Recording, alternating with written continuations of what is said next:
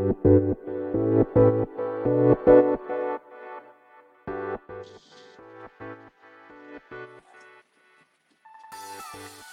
い、始まりました。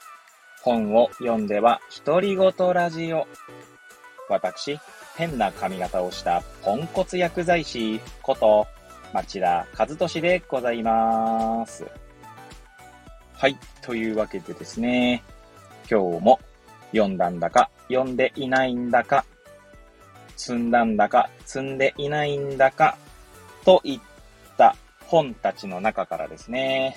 一冊紹介して、ゆるーりと語っていきたいと思います。本日お届けいたします本は、絵本ですね。はい、絵本で、オールドブルー、世界に1羽の母鳥というタイトルの絵本でございます。こちら、サエラ書房から1999年11月第一釣り発行となっております。えそして、メアリー・テイラー作、モモ・ユリコ役という作品ですね。はい。では、いつものように、えこの本と出会ったきっかけ、そして本書の内容を紹介し、最後、独り言という3部構成でいきたいと思います。はい。こちらですね。まあ、きっかけですけれども、サムネイルの写真を見ていただければわかるかもしれませんが、大槌町立図書館で借りてきた絵本でございます。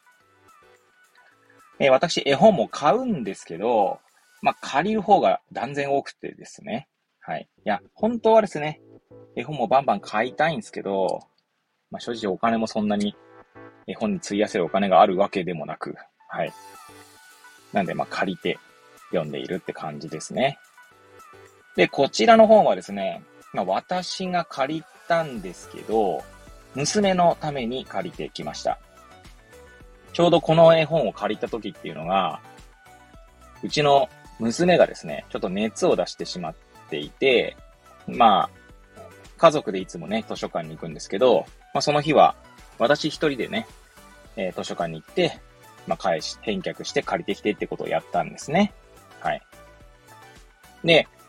えー、まあ、うちは家族4人いるんですけど、それぞれ図書カードを持っていて、1人5冊借りれるので、まあ20冊借りれるんですけども、娘と妻のセットで大体借りるんですね。で、まあその娘と妻の10冊の中の、まあ家族で行くときは妻が2冊だけ借りて、8冊は娘の絵本みたいな感じなんですけど、まあ今回は私一人で行ったので全部10冊娘のために絵本を借りてきたんですね。で、そんな娘はですね、結構鳥が好きなので、鳥にまつわる絵本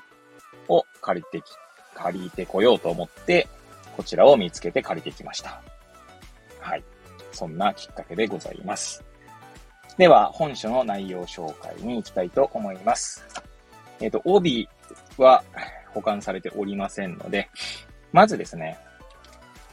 背表紙。背表紙に、えー、この、なんだ、このお話の主、えー、なんだ、登場人物の一人である、ドン・マートン博士の言葉があります。ので、まあ、そこを紹介したいと思います。世界に母鳥が1羽しかいない鳥でも救うことはできるのだ。人間が決意し力を尽くせば、どんな種も絶滅することはない。はい。で、えー、っと、あとはですね、カバーの内側ですね。こんな文言がございます。そちらもご紹介しますね。ニュージーランド本島から東に1000キロ離れたチャタム諸島。その島々には何千年もの間、様々な種類の鳥たちが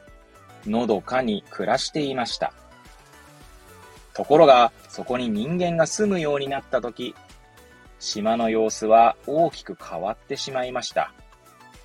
そして気がついてみると、世界でそこだけに生息する黒い小鳥、ブラックロビンが絶滅の危機にさらされていたのです。これは1羽の類稀な母鳥、オールドブルーの一生と、ブラックロビンを救うために力を尽くした人々の記録です。とあります。はい。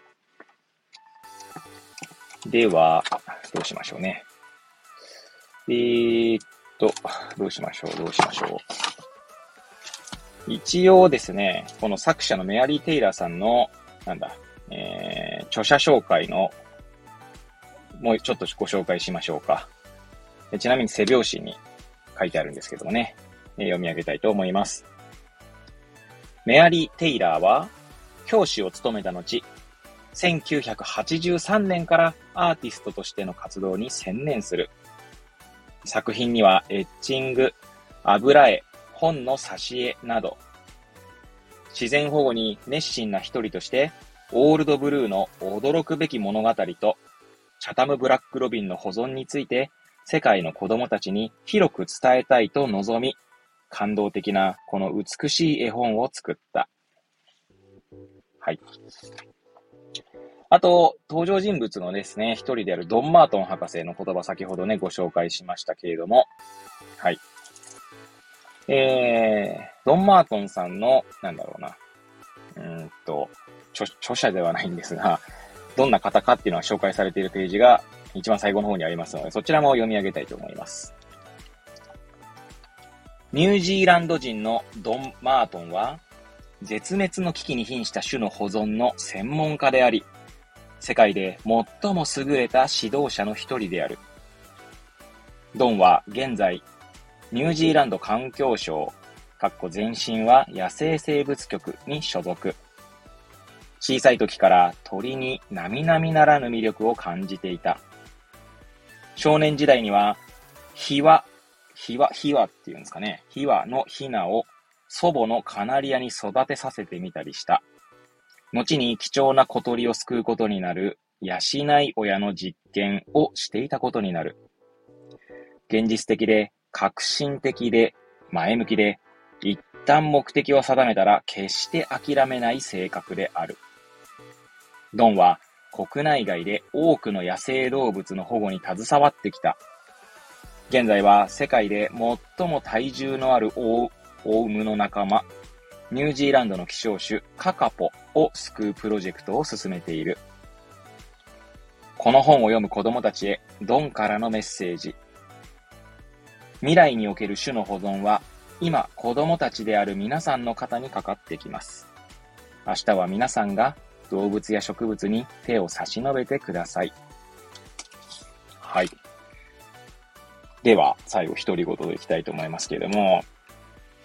まずですね、まあもうメッセージというのはですね、まあもちろんこれ本ですね。結構長めの、えまあ絵本にしては長めかなと思いましたが、なんでまあ娘にね、読んだんですけどね、まあ途中結構飽き飽きしながら読んでたんですけど、まあちょいちょいちゃんとね、まあなんだろうな、飽きてそうに見えてちゃんと聞いているので、えー、なんだろうな、最後まで読み上げることはできましたがね。まずこの絵本の絵がとても綺麗なんですよね。このメアリー・テイラーさんの、えー、絵なんだと思いますけど、まあ、表紙の絵を見てもね、この繊細な絵、なんか素晴らしいなと思って、まずそういう意味で素敵な作品だなと思いますし、ま、まさにですね、絶滅危惧種というんでしょうか。そういったものに対する、まあ、どういう働きかけをするのかっていうことがですね、うんと詳細に書かれて、詳細に、うん、あの、物語としてですね、書かれておりまして、なんかね、いや、いいいいんですよ。すごいなんかこの、うまく表現できないんですけど、はい。もちろん人間のね、愚かさみたいな話もあるんですね。このチャタム諸島に、まず人間が来る前から始まるんです、この、この絵本は。大昔っていうところから始まって、そして大昔から次が、えー、っと、いつどこだ？まあ時代としては1900年代の話になって、1970年っていうふうに話が進んでいくんですね。いやー、な、なんで壮大な話ですね。なんでまあそういう意味ではですね、とても、なんだろ、素晴らしい物語を一冊読んだような感じになれる本です。なんだろうな、まあ、じゃああまり時間も今日は実はなくてですね、そろそろ終わりにしようかなと思っていたので、まあ、ぜひですね、読んでいただきたい絵本かなと思います。結構、ところどころに、まあ、ルビは振ってあるんですが、振り仮名ね、振ってあるんですけど、まあ、漢字が多めなので、どっちかというと幼児向けというよりは、まあ、小学生ぐらいですかね、多分。そういった方々向けの絵本なので、まあ、大人もですね、そんなにこう読みづらくなく、結構あの、ひらがなばかりだと若干読みづらい時とかってあったりするんじゃないかなと思うんですけど、まあ、そんな読みづらくなくですね、読める絵本かなと。まあ、その分余白は、まあ、少なめかもしれませんね。もしかしたら。もちろん余白はあるんですよ。絵本である以上。なんですが、その、もっと幼児向けだったり、小さい子向けの絵本に比べると余白は少なめになってるかなと思います。はい。えー、すいません。あんま独り言はね、いつもよりは、まあなんかこう少なめで、本当は たわいもないコメントしかしてませんが、まあいつもたわいもないコメントしかしてないので、ここら辺で今日は終わりたいと思います。本日は、オールドブルー、世界に一羽の母鳥という絵本をお届けいたしました。えー、くだらない私の番組ではございますが、また遊びに来ていただけると嬉しゅうございます。そして、そして、えー、概要欄のですね、リンクにも貼っておりますが、ノートの方でもですね、毎日、えー、記事を書いております。はい。本を読んでは独り言ノートということで、ノート記事書いてますので、もしお時間あればですね、遊びに来ていただけると嬉しゅうございます。それでは、また次回お会いいたしましょう。ごきげんよう。